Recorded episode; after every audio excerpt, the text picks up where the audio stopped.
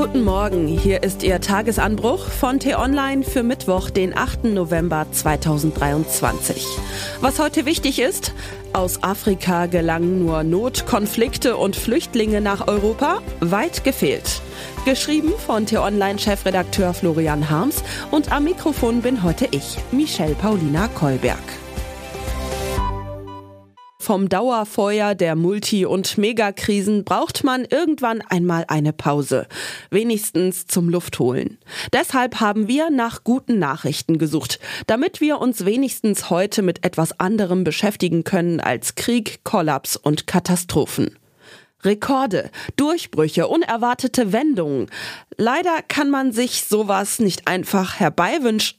Nanu, was haben wir denn hier? Brillant hohes Wirtschaftswachstum, massiv verbesserte gesundheitliche Situation, sensationell ansteigender Bildungsstandard? Na also, und jetzt raten Sie mal, woher uns diese Nachrichten erreichen. Sie kommen aus Trommelwirbel? Äh, wie bitte? Aus Afrika? So ist es. Gleich fünf afrikanischen Ländern, darunter zum Beispiel Ruanda und die Elfenbeinküste, wird für dieses und das nächste Jahr ein Entwicklungstempo prognostiziert, das sie in die Top Ten der am schnellsten wachsenden Volkswirtschaften weltweit befördert. Auf dem Kontinent ist außerdem die Kindersterblichkeit dramatisch gesunken. Seit Anfang des Jahrtausends hat sie sich sage und schreibe halbiert. In ebenso rasanter Weise nach oben geschossen ist dagegen die Zahl von Schulabschlüssen wie der mittleren Reife. Das ist ein ganz schön großes Feuerwerk. Wenn man diese Dichte der positiven Nachrichten hierzulande mit Überraschung registriert, sagt das nicht viel über Afrika aus, aber etwas über uns.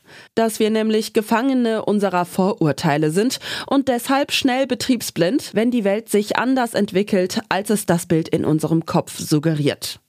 Wir müssen in unserem Oberstübchen also dringend mal entrümpeln. Am besten schmeißen wir den größten Brocken gleich als erstes raus. Afrika. Eigentlich gibt es das nämlich gar nicht. Es ist bloß ein Konstrukt in unseren Köpfen und schuld daran, dass sich ein wildes Sammelsurium von mehr als 50 Staaten im selben Topf wiederfindet. Darunter Gesellschaften, die unterschiedlicher nicht sein könnten.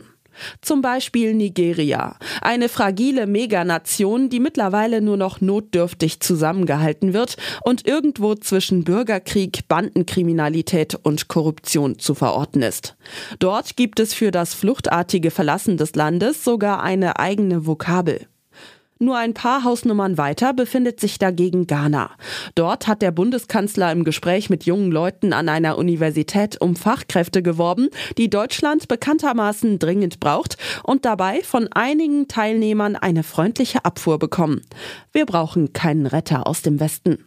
Kurzum, gewaltige Unterschiede sind auf dem Kontinent die Norm. Derartigen Gegensätzen begegnet man noch öfter. Afrikas Boompotenzial ist zugleich sein größter Fluch, je nachdem, wohin man schaut. Immer mehr Menschen bevölkern den Kontinent, der dadurch zunehmend jugendlicher daherkommt.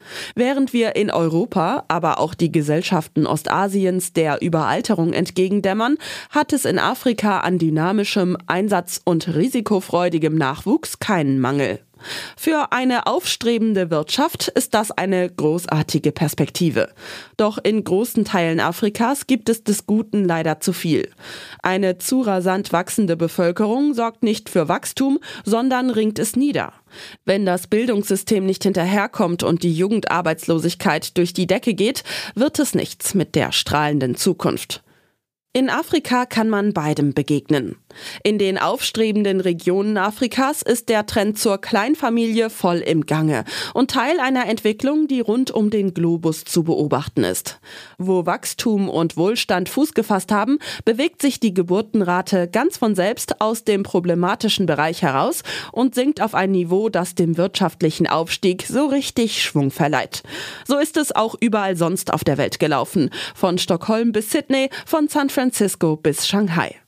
Wenn diese frohe Botschaft einen Wermutstropfen enthält, dann höchstens diesen. Leider bleibt der sinkende Kinderreichtum auf dem wünschenswerten Niveau nicht stehen.